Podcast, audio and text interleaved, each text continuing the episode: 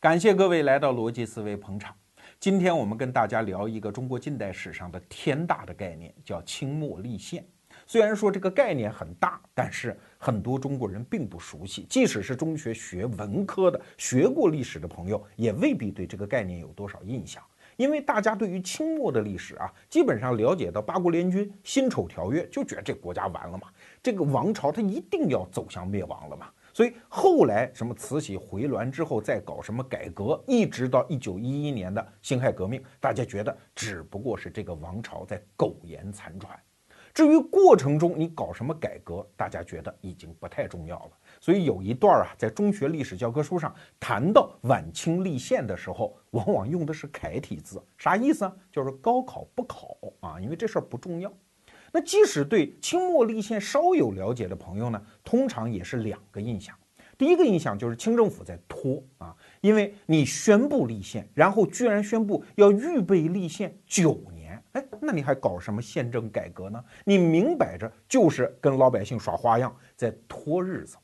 第二个概念呢，就是你是假的嘛，因为到最后晚清立宪搞出来的第一届责任内阁是一个皇族内阁啊，你。立宪不就是要把权力交给老百姓吗？结果全是你爱新觉罗家族自己的人，怎么说明你有诚意呢？所以第一个是慢，第二个是假，这是我们对清末立宪的基本印象。好，那今天罗胖就跟大伙儿一起回到一百多年前的那个岁月，我们看看到底发生了些什么哈。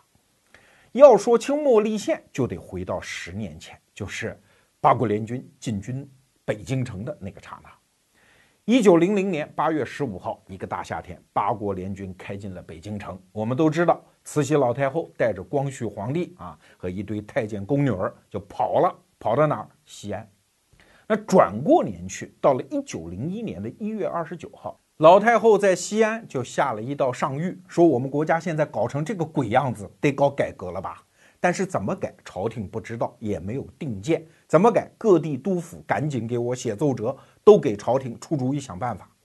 要知道，这个阶段其实朝廷的政令是比较乱的，因为八国联军还占着北京呢，老太后在西安，而东南的这片督府那些封疆大吏刚刚搞了一个东南互保，就是跟洋人之间达成默契，说你们跟老太后闹去啊，我们这儿和平相处。所以从政令上讲，这个国家其实这个时候处于分裂状态。尤其是老太后现在权力还没抓稳，东南的这些督府也不知道朝廷到底是啥意思，没准儿就是试探一下你们的态度啊。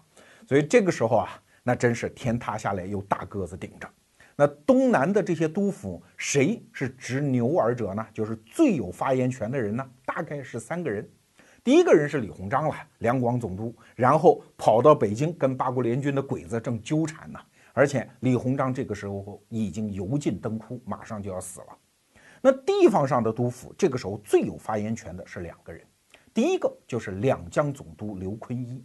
刘坤一的底子呢是跟曾国藩一起搞湘军的时候起的家，所以代表湘军系。还有一个就是湖广总督张之洞。张之洞的基本的政治立场是代表当时的文人呐、清流啊，而且跟慈禧老太后关系很好。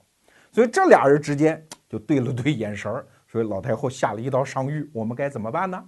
刘坤一的态度非常简单啊，说我这个武人出身，我也没什么文采，这种事儿啊得乡帅主持。乡帅就是指的张之洞，张之洞就给刘坤一回了一封信，说我文笔不好，所以我写不了这份奏折。你看啊，这就是中国古代官场交流的一个窍门。有些话又要让对方明确感知到，但又不能直说，那怎么办呢？那就卖个破绽，正话反说。因为你张之洞是清流吧，你又是翰林吧，你还是进士出身，你怎么能写不了这种奏折呢？那故意这样说，就是说打死了我都不干啊。那你们俩不干，谁干呢？这俩人说袁世凯干。因为袁世凯在戊戌变法立了功，这个时候又在山东当巡抚，镇压义和团又特别得力，八国联军又很喜欢他，跟老外的交情又不错。你不干谁干呢？袁世凯一抖了手，说我也不干啊！这个奏折怎么国家怎么改革，我也看不清楚。所以你看，这一轮改革在起步的时候其实是有阻力的，但是老政治家就是老政治家哦，所以慈禧就把这事儿摁下了。过了仨月。到了四月二十一号，他在西安成立了一个临时性的机构，叫督办政务处。就是我不是说搞改革你们都不信吗？啊，我苦口婆心，你们又觉得我给你下钩，什么钓鱼执法是吧？我就专门成立一个机构，这是朝廷正大光明的行政哦，所以取信于封疆大吏。那这个督办政务处就几乎把当时的重臣一网打尽了。首先是那些军机大臣，然后包括像刘坤一啊、张之洞，都让他们遥领这个督办政务处的职务，这就正式下决心搞改革。平心而论啊。一九零一年，慈禧太后启动的这一轮改革，可是晚清六十多年历史上最有希望成功的一次改革。为啥这样讲？因为这个时候国家的命运实在是掉到了谷底嘛。而改革这个事儿就是这样，往往起点越低，成功的可能性越大。回到当时的历史，我们至少看得出，改革有三大成功的条件。第一，就是上下一心嘛，因为国家已经闹成这个鬼样子，不改还行吗？首先是甲午战争一败涂地，民穷财尽，然后是戊戌变法，搞的是上下离心。到了辛丑条约签订之后，那整个国家中央的权威已经是扫地已尽。这个时候，一艘破船马上就要沉了，不改行吗？尤其是大家想想，慈禧太后今年可是六十六岁了啊，她那个心态也是最后一搏了，那真是拼搏精神了。慈禧太后这辈子可不容易了，先是三十多岁守了寡。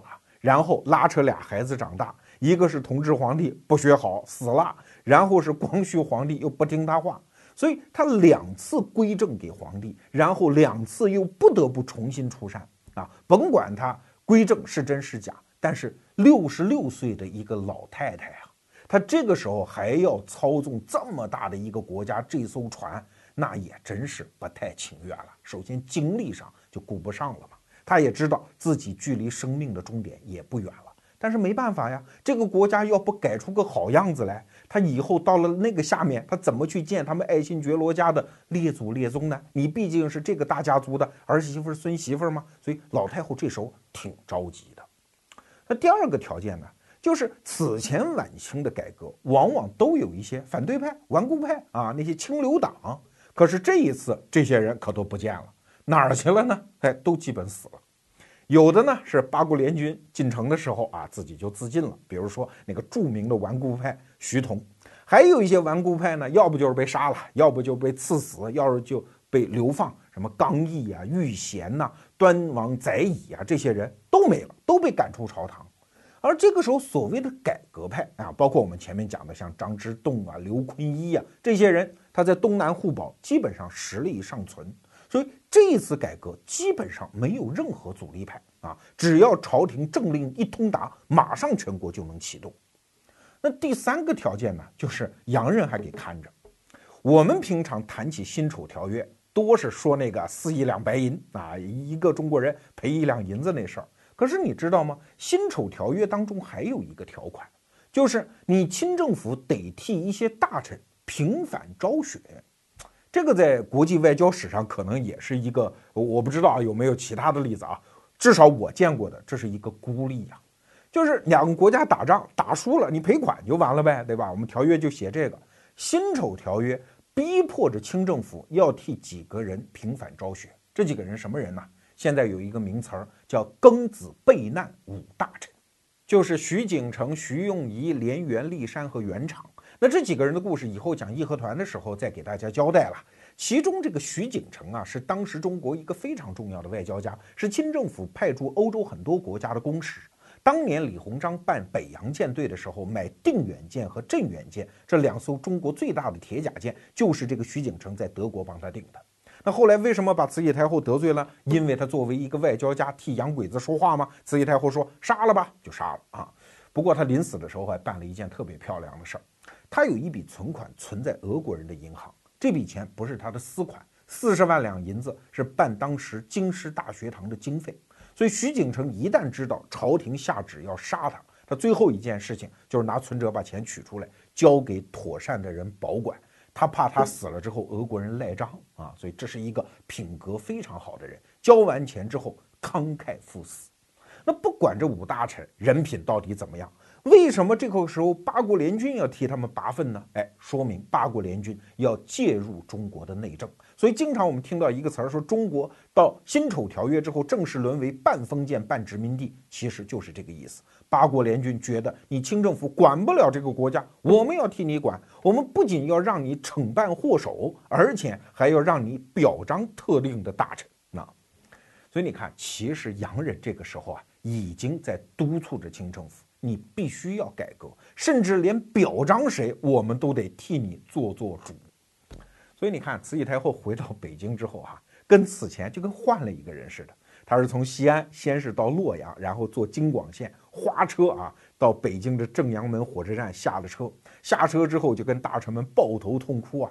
从此之后，这老太太就跟换了一个人似的，她再也不是中国那个农村的土大妈了啊，变成一个一身名牌的跳广场舞的大妈。她晚年那几年啊。天天在颐和园跟一些公使的夫人呢啊办个沙龙啊，搞个 party 啊啊，跟这些外国的娘们儿啊混得特别好啊，一下子就跟换了一个人似的。什么意思啊？老太太，你以为她愿意跟这洋人在一起啊？给洋人告诉你们，放心放心，我改革。所以你看，这一次的改革是上面有决心，外面有动力，底下没阻碍。你说哪儿找这么好的改革形势啊？所以，从一九零一年到一九零五年，中国的改革搞的是如火如荼啊！中央搞大量的官制改革，增加什么商务部、邮传部、外交部，搞各种各样的近现代的立法。然后底层开始创办新军，创办新型的企业，创办新型的学校，甚至在上海还搞了一个股市。那几年还是一路大牛市嘞！中国人炒东南亚的橡胶，真的有一点东亚巴黎的那个味道啊！据说当时股市仅仅东南亚的橡胶一次性就筹集了四千万两白银，什么意思啊？当年清政府中央的税入才一年八千万两白银，说明新制度的引入对于当时的经济发展也有巨大的推动作用。所以那几年整个国家确实处于稳步上升的状态。但是到了一九零五年，整个改革发生了一次大转向，为啥呢？因为这一年发生了一个。大事件，什么事件？日俄战争。日俄战争本身只是国际政治史上的一个事件啊，跟中国的内政其实没啥关系。但是因为这次战争在中国土地上发生，落在中国人的眼里，那是别有一番滋味在心头啊。现在我们看日俄战争，都觉得好屈辱的嘛，两个鬼子打架，跑到你中国土地上，你清政府还只能严守中立，这好丢人的。可是要知道，当事人不是这么看的。当事人觉得，哎，日俄战争日本人赢了，这说明什么？说明黄种人是可以打败白种人的，武器水平差的是可以打败武器水平高的。你洋人船坚炮利又怎么样？东亚人种有机会。给大家举一个例子，你就能理解当时中国人的心态。中国人是在甲午战争当中被日本人打败，本来我们是东亚老大，哎，怎么被个小日本给打败了呢？就像在有一次考试当中，你本来成绩还不错，怎么能让班上那个长期的差生张二狗给考输了呢？但是这不要紧呢，后来你发现班上的学霸张小花有一次考试也没有考过张二狗，那问题就来了，张二狗一定在外面上了什么补习班嘛？啊？所以反而给你带来了信心，只要我把张二狗那个补习班给上了，我也能考得过张小花啊！这就是当时中国人的心态。哎，分析来分析去，终于找到原因了。当时世界上主要的大国当中，只有两个国家没有立宪，一个就是俄国，一个就是中国。而日本人恰恰是学习什么英国、法国、德国，人家是一个立宪君主制的国家。哎，你看。这样一对比，稍作逻辑推导，很容易当事人就得出一个结论：看来立宪是救国的根本方法。只要国家一立宪，打败白人不是梦啊！当时全国上下都渐渐形成这样的共识。尤其是一九零五年之后，当时不是把科举给废了吗？又不能考秀才啦，又不能考进士了，那想当官怎么办呢？哎，朝廷说必须去留学，留学回来那个学历，朝廷就认。所以一大波有知识的人就开始往国外涌，往哪儿涌最近呢？日本，尤其日本这个时候也抓住这个经济发展的好时机啊，给中国搞各种各样的教育产业，专门针对清国留学生办了大量的速成班。所以那个时候回国的留日学生就特别多。哎，他们也在主张，你看日本是立宪君主国，所以厉害，我们也得立宪。刚开始这个声音就在民间渐渐的嗡嗡嗡嗡嗡嗡开始起来了。老太后听见这个声音是不听的，为什么？因为她觉得当年戊戌变法的时候，什么立宪，这不就康梁搞的那一套吗？那康有为是老太太一辈子的大仇人哈，弄得我母子反目，恨死这康有为了，所以一概不听。哎，可是渐渐的这个声音呐越来越大，越来越大，甚至有一些汉人讲出了一句话，这老太后也听见了，哎，这就有点走心。什么话呢？叫立宪这件事情利于君。也利于民，就是不利于官。你分析这是有道理的啊。立宪，老百姓有了政治权利；而君主呢，君主权利在宪法的保障下，他也有了一定的保障。就是中间巧取豪夺、上下其手的官僚阶层不利于他。其实，在封建君主时代，君主最大的敌人可不是老百姓，就是官员。他最不信任的就是这帮人，这帮家伙天天在我兜里偷钱，所以。执政几十年的慈禧太后对这种话，她有点听得进去啊，但这个时候还不足以让她下决心。真正让她下决心的是一帮满族亲贵，尤其是当时爱新觉罗家族的很多皇族年轻人，也天天在讲立宪。哎，老太太心就动了，说既然这玩意儿这么好，要不你们就出国打探打探，搞一个考察团，看看宪政别的国家都在怎么搞，在中国应该怎么搞啊？于是，在一九零五年的七月。叫五大臣出洋考察团就上了火车，准备到全世界各地考察。结果就在火车站上，有一个革命党人叫吴越，扔了一炸弹啊，还把人炸伤了。那结果老太太一听这消息，决心马上就下了。为什么？她有她的算计，说这事儿我在深宫之中，我不知道好不好。但是既然革命党这么反对，那肯定说明这事儿对我有利呀。敌人反对的，那我就得拥护嘛。所以这一刻，老太太算是彻底下了决心。所以紧接着又组成了一个无人考察团，立马赴西洋、欧美考察了一圈。回来之后啊，那带队的什么载泽，当然他也写了报告，报告也是其他人替他写的。这故事我们以后再讲啊。递上去，那把宪政夸得跟个花儿似的。其中最著名的，当时还有一个奇人啊，这个人是端方。啊端方跟老太太讲了一句话，算是彻底为中国的宪政。叩开了最高统治者的心扉呀！那这句话是什么呢？就老太太有一次跟端方对话，说啥叫宪政啊？端方说啊，说宪政啊，就是皇上世袭罔替。别的新朝的名词儿，老太太听不懂。可是“世袭罔替”这四个字儿，她听得懂啊。因为清朝就有十二个铁帽子王，就叫世袭罔替呀。就是皇上这江山由着爱新觉罗家族的子孙是永永远远的做下去。你看，日本搞宪政了，人家天皇是万世一系；英国搞宪政了，从威廉一世开始，那个血缘就一直持续到今天的英国国王，对吧？所以老太太明白了。要想保持江山不失、红旗不倒，就得搞这个宪政。所以你看啊，这个宪政啊，在当时已经是民间的共识、国家利益的共识，甚至也是执政者的共识。大家觉得都该搞。所以老太太后来讲了几句话啊，说有几项原则你们不能碰，叫军权不可损，服制不可改，辫发不可剃，我那辫子还得留着啊，典礼不可废。那就是基本上面上这一套你都给我保留，剩下爱怎么办怎么办。我六十六了，我也管不了太多。所以你看，整个大清王朝的改革列车到一九零六年的时候就开始驶上了宪政改革的轨道。今天我们讲的话题是晚清立宪。那既然是晚清，就是大清王朝已经进入病入膏肓、油尽灯枯的最后阶段。那你有病，旁边就有人喊我有药啊，对吧？什么药？立宪，搞宪政啊，搞顶端设计，政治体制改革。那这是上上下下的共识了，小到民间的秀才、留洋的学生，上至朝廷百官，乃至是慈禧老佛爷，都觉得大清想要延命，就得靠这个立宪。所以从一九零五年开始，先是派五大臣出洋考察，然后紧接着就成立了一个中央的临时机构。叫宪政编察馆，哎，你看这两个字儿用的有学问啊。编编啥？编宪法，哎，总得有一个成文宪法。查查什么？查世界各国搞宪政的先进经验。那查来查去就发现，哎，日本那个宪法不错你看，主要有这么三条，第一条都是东方民族啊，所以很多东西在民风上、民俗上就比较容易照搬。那第二呢，就是我们特别服日本呢，毕竟几年前刚被人打趴下过嘛，对吧？甲午战争嘛。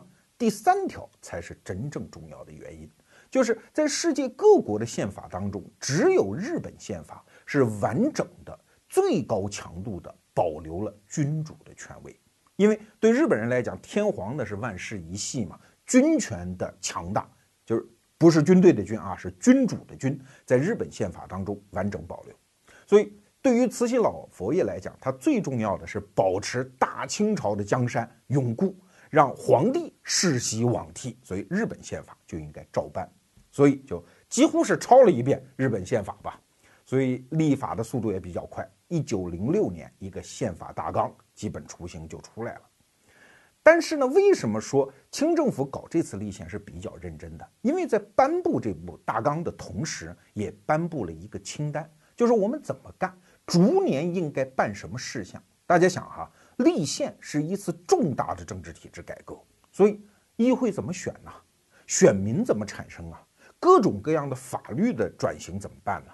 皇室的地位怎么定啊？啊，议会开国会的那各种各样的条文啊、规章啊等等，这是一个全新的，就是真是要靠总设计师来重新设计到细节的一个政治工程。所以颁布了这一份清单的同时，宣布了一个数，什么数啊？就是预备立宪的年份。啊，当时宣布是九年。那请问这九年怎么来的呢？也是跟日本人学的。日本当年搞立宪也是预备立宪九年。啊这是一九零六年的事情，按说是到一九一五年正式立宪。不过大家都知道哈，大清王朝是个急性子，一九一一年就先死了。而比他更先死的是慈禧老佛爷，到一九零八年十一月十五号的下午五点钟，老佛爷撒手归西。此前一天，光绪皇帝也死了。当然有人说慈禧害的啊，这个咱们今天先不去管他。但是总而言之，这个时候清政府的核心领导层突然出现了权力真空，那就带来一个问题啊。对于立宪大业来讲，不是九年预备吗？啊，刚搞了两年，核心领导层就不在了。用四十七年的执政经验替立宪事业保驾护航的慈禧老佛爷不在了，那这件大事儿还办得下去吗？办大事儿最忌讳的就是临阵换将，所以我们就得看紧接着上台的这个人是谁。表面上当然是皇帝溥仪啦，宣统皇帝吗？但实际上这时候宣统只有三岁啊，所以实际上这个时候的掌舵人是他的爹摄政王载沣。其实啊，反过来可以这么理解这一段历史哈，就是慈禧之所以指定溥仪当皇帝，其实就是为了扶植载沣当摄政王。这个历史因果关系可以这样来理解啊，小孩懂得什么呢？关键这个时候。保大清王朝再继续往前走的真正掌舵人是谁？慈禧临死选的是这个人选。那载沣当这个人选确实是比较合适。首先，他是光绪皇帝的亲弟弟，对吧？在地统上没有问题。那第二呢？他跟慈禧的娘家的关系又非常深厚。为什么？因为他是慈禧亲妹妹的儿子。那其实朝中还有一种力量，就是慈禧原来那些老班底的重臣啊。呃，那大家都知道，慈禧晚年最信任的重臣就是荣禄嘛。那正好载沣的老婆就是荣禄的亲闺女啊，瓜尔佳氏。这瓜尔佳氏年轻的时候，当小姑娘的时候，在宫里就是呃，就是非常脾气暴躁的这么一个人。慈禧又特别喜欢这个女孩，她甚至讲过一句话，说这个呃小闺女儿谁都不怕啊，连我都不怕。哎，但是她还喜欢，所以这又代表了慈禧时代重臣的利益。可是大家不要忘了。载沣上台，其实还解了另外一拨人的心头恨。什么人呢？就是海外那帮康梁那些人，就康有为保皇党。因为康有为在海外一直说慈禧不是东西，光绪皇帝好皇帝，我们保的是光绪皇帝。现在慈禧死了，光绪死了，光绪的亲弟弟来执政，那请问你还有什么资格，或者说有什么借口来反对这一任政府呢？所以从帝统，从后统，就是慈禧这一系。再加上慈禧的重臣这一系，再加上海外的反对派的重要力量保皇党，载沣这个人选是当时整个政治格局当中大家的最大公约数。几乎是除了孙中山革命党这一派，大家都能接受的这么一个人选。那载沣支不支持立宪呢？太支持了。他儿子溥仪继位的第二天，他就以皇帝的名义下了一道诏书，说九年预备立宪，就按照这个时间表往下走。我是支持立宪的，大家放心。你看这个宣誓就特别重要。虽然这个大政方针是慈禧老佛爷定的，但是他死了呀。继任者如果心里不情不愿，他就把这个事儿不吱声就可以了。所以这个时候他跳出来强调这件事情，说明在立宪这个问题上，他跟慈禧老佛爷之间是有共识的。要在当时的政局当中看，从慈禧到载沣，其实意味着大清王朝政权的一次特别重要的转换。什么转换？就是从儿媳妇转到正根儿的子孙的手里啊。因为慈禧太后她以一个女人的身份执掌国家政权将近半个世纪，朝野上下呢也没办法。但是谁都知道这是权宜之计啊。当时的很多重臣就说嘛：“聘鸡司晨，非国家之福。”就是一个母鸡在家里负责打鸣，这事不对嘛。所以慈禧太后的执政多少有点合法性上有一点点疑问。哎，但是现在不是了，回到爱新觉罗家族直系的正根的男性继承人手里了。所以你看。溥仪的年号叫宣统，宣统啥意思啊？我们很多人都理解为宣布天下大一统，这明显这个理解是错的嘛？哪有一个末代皇帝宣布天下大一统的呢？要说这个年号，那应该搁在王朝的初期时间。所以宣统的真正意思是啥？说回到宣宗的那个统序上。宣宗是谁？道光皇帝。大家都知道，慈禧是咸丰的媳妇儿，而且是小老婆。所以这后来搞了几十年，搞得一塌糊涂啊！这就这一篇翻过去了。咱们起名号叫宣统这个年号，它不意味着对慈禧的否定，但是它暗含了一层意思哦。我们接着从道光皇帝那个统序再往下走，哎，因为载沣和溥仪这一支儿跟咸丰这一支儿啊，它本来就没关系，仅仅是兄弟俩。要论老祖宗，得论到道光皇帝那啊。这段听不懂没关系，自己。回去查晚清皇帝的那个统序表啊。总而言之，他确实有一种改弦更张啊，只不过是从头再来，有这么一个气度在内。那么从头再来，爱新觉罗家族的直系子孙一帮八零后啊，因为这一年这个呃载沣是二十五岁嘛，那他是一八八三年出生的嘛，一帮八零后是血气方刚上台，要有所展布，要实现自己这一代人的政治抱负的时候。所以他这个时候讲，我支持立宪，此话可信。那他支持立宪有什么资本呢？除了前面我们讲的他各种根正苗红，对吧？他还有一条，就是把军权抓在了手里。咱们说的这个载沣啊，其实出过国啊，他不是个土鳖。他留洋是怎么回事呢？大家知道八国联军都是因为中国人把德国公使克林德给打死了吗？所以后来签完辛丑条约之后，那就中国得派一个皇族的代表。人家德国去道歉，那德国人就指定了载沣啊，因为载沣是光绪皇帝的亲弟弟，你得派一个亲王过来，所以载沣就去了。去了之后呢，表现非常好啊，各种接待啊、出入啊，非常的朴素，非常得国家的之大体。然后跟当时的德国皇帝威廉二世呢，两个人还搞得惺惺相惜啊。包括跟德皇在交流的时候，清代的亲贵跟德国皇帝好几次交流。德国皇帝都传授一个心法，说搞宪政没关系啊，搞民主没关系，关键军队得抓在皇室的手里。所以这个经验传授过来非常重要啊。所以你看，载沣上任之后干的最重要的一件事情是什么？宣布袁世凯回家啊。当时那个理由也很有趣儿，说你腿不好，叫足疾未愈，开缺回家。那这个在古代政治当中，这个是特别有意思的。就是我宣布一个所有人都知道非常荒唐的理由，其实是折射了另外一层含义，就是其实不怪袁世凯，就是我非得让他走啊，是什么原因？你们自个儿理解。当时康有为在海外老说啊，这是因为呃袁世凯告密嘛啊，所以他跟光绪皇帝有仇嘛，所以光绪皇帝的亲弟弟载沣上任之后就把他给干掉了。那干掉杀死个袁世凯，不就跟捏死个臭虫似的？足疾未愈，开缺回家，啥意思？就是告诉天下人，袁世凯没有啥错，是我找他茬，找了一个很荒唐的理由让他闪开。为啥？他挡我道了吗？他掌握着军权吗？德国皇帝告诉我们，军权应该掌握在皇族手里吗？所以他有俩弟弟，一个叫载洵，是后来中国海军的一个呃重要的一个重建者啊，他就掌握了海军的军事实力。那还有一个弟弟呢，叫载涛，就掌握了陆军。所以这兄弟仨，一个海军，一个陆军，一个大元帅，算是把军权拢到了皇族的手里。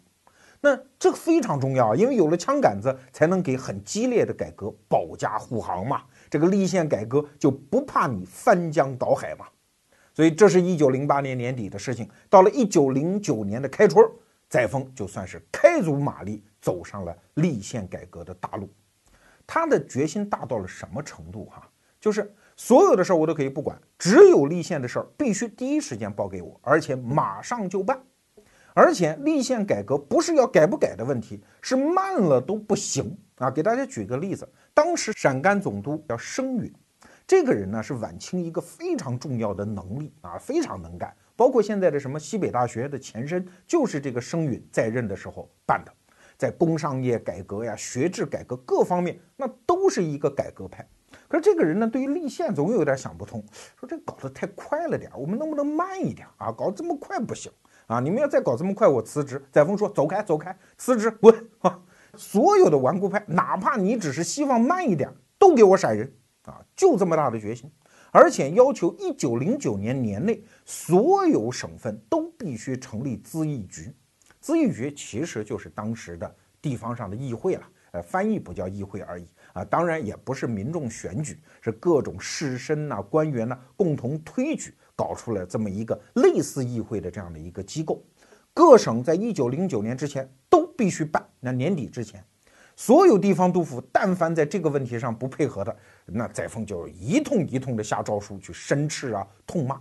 所以到了一九零九年年底的时候，除了新疆，因为新疆。刚刚开始设省嘛，所以比较慢一些。剩下所有的省份都设立了咨议局。在载沣看来，咨议局的成立仅仅是立宪的一个必要步骤。可是他忘了，一旦这帮人聚在了一起，拥有了一个全新的身份和全新的机构之后，等于就从瓶子里放出了一个魔鬼。载沣发现他再也收不回去了。为啥？因为这帮咨议局的议员是传统的政治结构当中从来没有见过的一种身份。叫近代化的职业政治家，或者你换一个词儿也行，近代化的职业政客。他们非官非民，既不是士绅，又不是官员。他们唯一的权利和本位就是隔空做出各种各样的政治表达。一方面，他作为地方咨议局去制约督府，但是他要想做更好的政治表达，怎么办呢？只好向中央喊话。可是向中央能喊什么呢？想来想去，只有一句话可喊，就是。九年时间是不是太长啊？啊，还有那么多年，我都七老八十了，未必等得到啊！能不能搞快一点啊？你看，这就是职业政客他做政治表达的一个天然的本能。你把我罗胖扔到那个年月当咨议局的一员，我可能想出来的政治表达也就是这个啊。搞立宪改革是全国上下一致认为的政治正确，那九年时间太拖了吧？搞快一点，三年好不好呀？哎，三年这个口号一出来之后，全国咨议局的议员都在响应啊，所以十九个省就搞了一个大串联，说我们向中央请愿啊。这个摄政王载沣是愿意搞立宪的，那周边肯定有顽固派嘛啊，我们一定要去清君侧啊，当然不是用军事实力，而是用我们的请愿，用我们的诚意，用我们代表的民意向他去请愿。所以，一九一零年的时候，有五十五个自议局的议员被选出来的代表啊，在一个天津自议局的代表叫孙洪一的带领下，就去到了北京。这帮人一到北京，就在琉璃厂住下来了，然后搞了一个会馆，开办了一个正式的机构，就坐在北京和中央政府死磕。你看，这个中央政府现在这个局面也很为难。推动立宪改革是载沣一上任之后就大张旗鼓、铁板钉钉讲的一个政治前进的方向啊。原来如果在慈禧老佛爷手里，你民间人士去请愿，哎，有通道的，到督察院去递奏书啊，督察院的老爷们看看，嗯，这个话好不好，愿不愿意递，然后才替你去代递，有防火墙。可是载沣这么一来，上来就拼命推进立宪改革，谁敢拦着啊？所以这封请愿书马上就直达了最高层。那载沣心里话说，这把火是我点的呀，现在大家改革的热情这么高涨，哎，咱得好好接待，所以派出了大量的高官跟请愿团好好谈。但是大家想，这种事儿能谈得拢的？因为一方面是干事儿的，一方面是一边起哄的，起哄的人当然是等不得，而干事的人心里知道这事儿急不得。所以在各国的现代政治历史上，你什么时候看过最高统治当局和这种民意汹汹的请愿能够瞬间达成和解的嘞？通常都会越闹越大。但是载沣这时候没这么想，他只是觉得心里有点小委屈。本来我已经是激进派了，我跟那个声云比起来，我算很激进的了。怎么在你面前我成了一个保守派嘞？好像是我故意在拖啊，有这么一点点小委屈。但是最后还是好言好散，说这么的啊，我给你们个结论：九年这日子咱们定下来，咱就按照这个步骤走，咱不能改啊，就这么散了吧。因为你是民嘛，他是摄政王嘛，按照当时的那个政治气氛，就这么处理了。这帮人回到琉璃厂之后，给各省发电报啊，说这个摄政王不干。那各省说：“你们别走啊，你们别走，他不就是嫌我们请愿人少吗？你们五十五个人人少，得嘞，我们给他来一人多的。”所以很迅速的，在两三个月时间当中，就筹集了一封联名信。那多少个人署名呢？五十五万人啊。给你翻一万倍，好不好呀？啊，所以第二封信又递上去了，而且这次可不仅仅是咨议局的这些人呢，咨议局哪凑得出五十五万人呢？所以各地的士绅呢，包括一些知识分子，甚至有海外的商人，有大量的捐款进来了。所以这已经不是普通的请愿了，这已经是一次相当有规模的政治运动了。所以第二次请愿，大家又来了。来了，这次咱们不去督察院了啊，直接跑到摄政王王府的门口请愿啊。那刚开始当然是派军机大臣跟他们谈了，谈来谈去还是谈不拢嘛。啊，其中有一个非常典型的对话场景，当时皇族有一个人叫载泽，啊，算是就是比较有威望的一个人，跟这些请愿代表对话。载泽说啊，你们着急我理解，但是国家要有体制啊。说白了，这事儿得一件一件办，得有个办事儿的规矩啊。那请愿代表怎么说呢？是你呢有体制，可是这国家根本是民心。如果民心散了，民心要是反了啊，这个不好听的话，你那个体制还能尚存吗？所以你看，这就是我前面讲的，这就是旁观者和具体办事者这两者之间天然的这种对立冲突，所以就谈不拢嘛啊。最后摄政王就把脸往下一骂，有点不高兴了啊，说还是这么定，就是九年。不许改，而且你们不许请愿了。那这封诏书这个口气就有点不客气了啊！你们不许再请愿了。那请问这样的社会的普遍的政治运动一旦发动起来啊，你说不许就不许，你摄政王又天天喊着立宪改革，那大家接着来。所以很快，这是六月份的事情啊。九月到十月，第三次请愿又开始卷土重来，这一次声势更大。孙洪一还是那个人啊，捧着各地的那个联名信，这次可是有血书啊，甚至有很多人写血书，里面还为民志向，把自己的手指头给剁下来，给夹到这个血书里，送到请愿团手里。你们接着去到摄政王王王府门口去包围他，去向载沣去陈情。甚至这个游行队伍走到半道的时候，还发生了一件事儿啊，有两个学生当时正在北京赶考考试，不是科举啊，是后来的这种科考。这两个学生，一个姓赵，一个姓牛啊，在半道上拦住请愿的队伍，说：“我们也有一封请愿书，你们给带去啊。”等请愿代表收下了这两封请愿书，这是之后，这两个人甚至掏出刀来，当街就要自裁。什么意思？以死明志，我用我的鲜血写在请愿书上，让摄政王载沣看一看。我们为了救国，连命都不要了啊！立宪的事儿，我看你还敢拖？所以当时民情激愤已经到了这个程度啊！当然，第三次请愿之后，载沣还是觉得这他妈国家大事儿，怎么能由着你们这种民意汹汹来决定它的步骤和节奏嘞？他很难屈从嘛。但是按照同时代的一个法国学者叫勒庞，他写的一本书叫《乌合之众》里面的说法，就是民众他没有理性的，他只有感情的思考。啊，他完全不能做理论上的推导，他只能接受一堆拼凑起来的概念，所以，一个煽动者，一个演说者，他只要表达感情就可以了，然后给民众拼凑一堆概念，很快就能煽动民众，这是一个特点。而这个时候，这帮代表民众的请愿者，他们自己根本就没有退路啊，所以双方就僵持在这儿。那最后是什么因素最终打破了这个僵局呢？就是突然地方上的那些督府也开始写请愿书，给。摄政王说：“我们是不是赶紧搞责任内阁呀？说白了，赶紧搞立宪呀。这样一来，摄政王就觉得没办法了啊！除了我们皇族这帮中央掌舵的人，所有人都觉得立宪应该提前，所以一咬牙一跺脚说：好吧，原来九年，听你们的，三年啊！这个决定做完了之后，摄政王其实心里一块大石头就放下了嘛。你们群情汹汹搞了快一年了，不就这点事儿吗？三年，咱就三年啊！”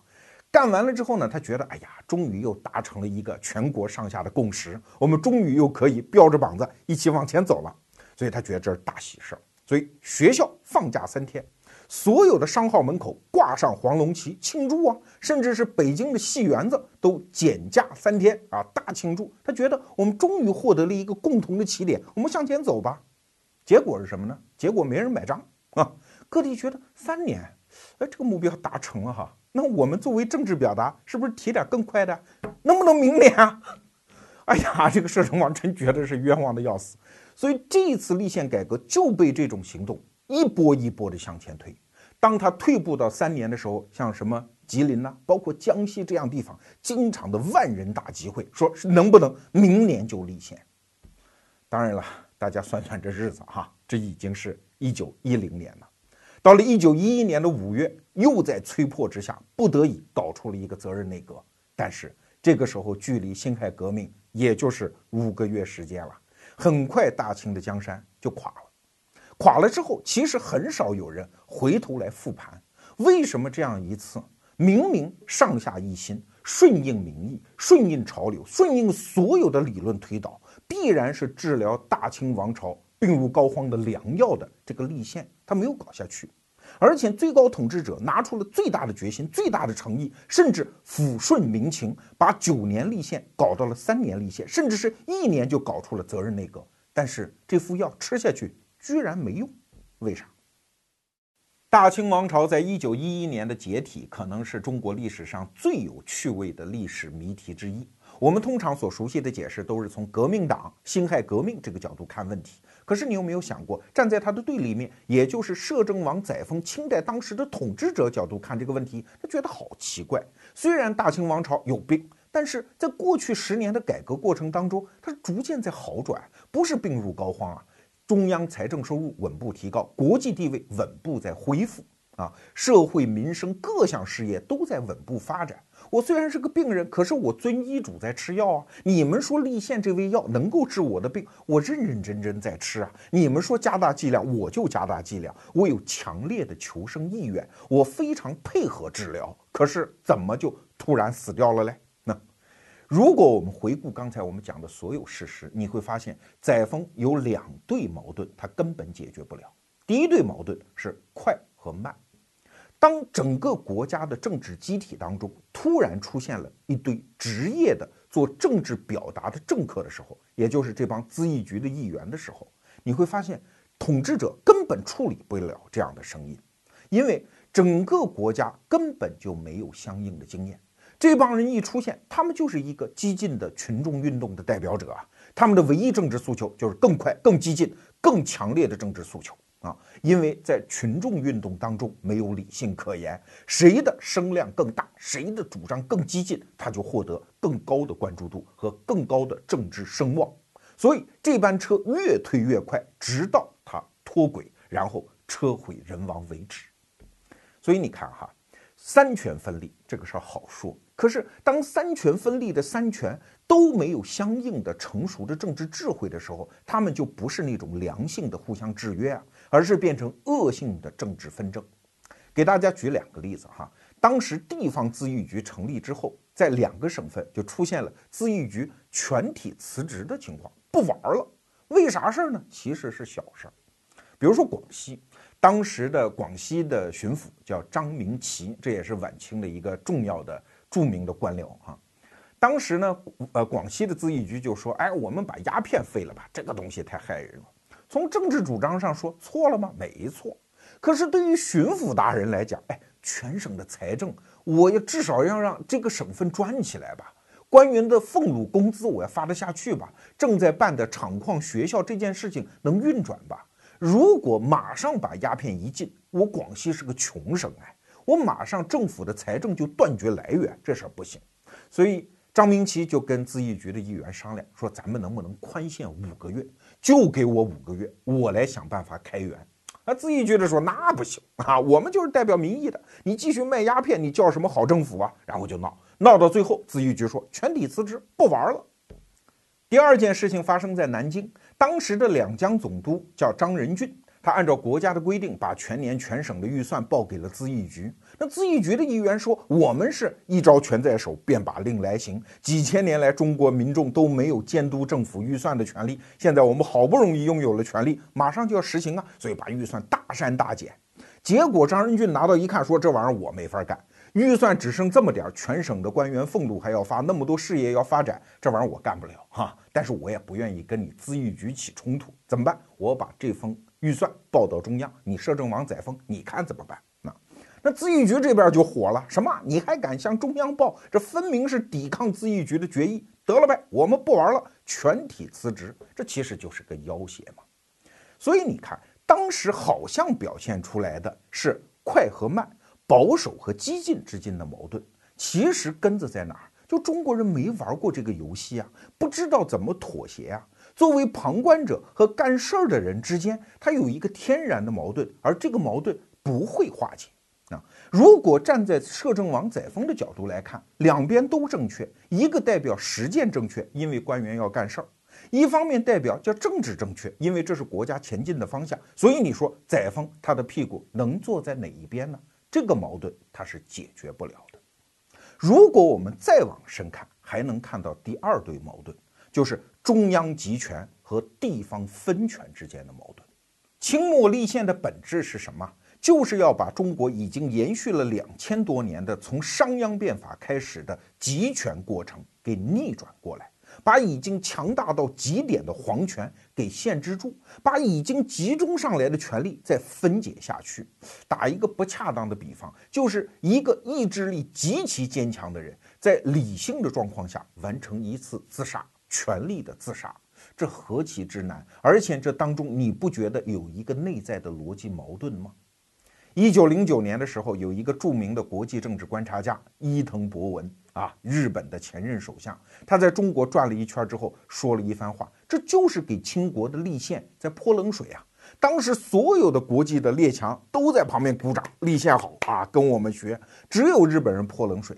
要知道，这可不是日本人给使坏啊，确实日本人打败了清国人，而且在消化此前从中国拿到的很多利益。他这个时候恰恰是说了一番。对中国好的话，是一番负责任的话。什么话呢？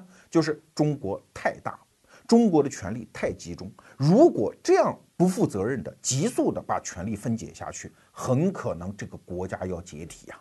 一九零九年的时候，伊藤博文就讲，大概这个时间就是三年啊。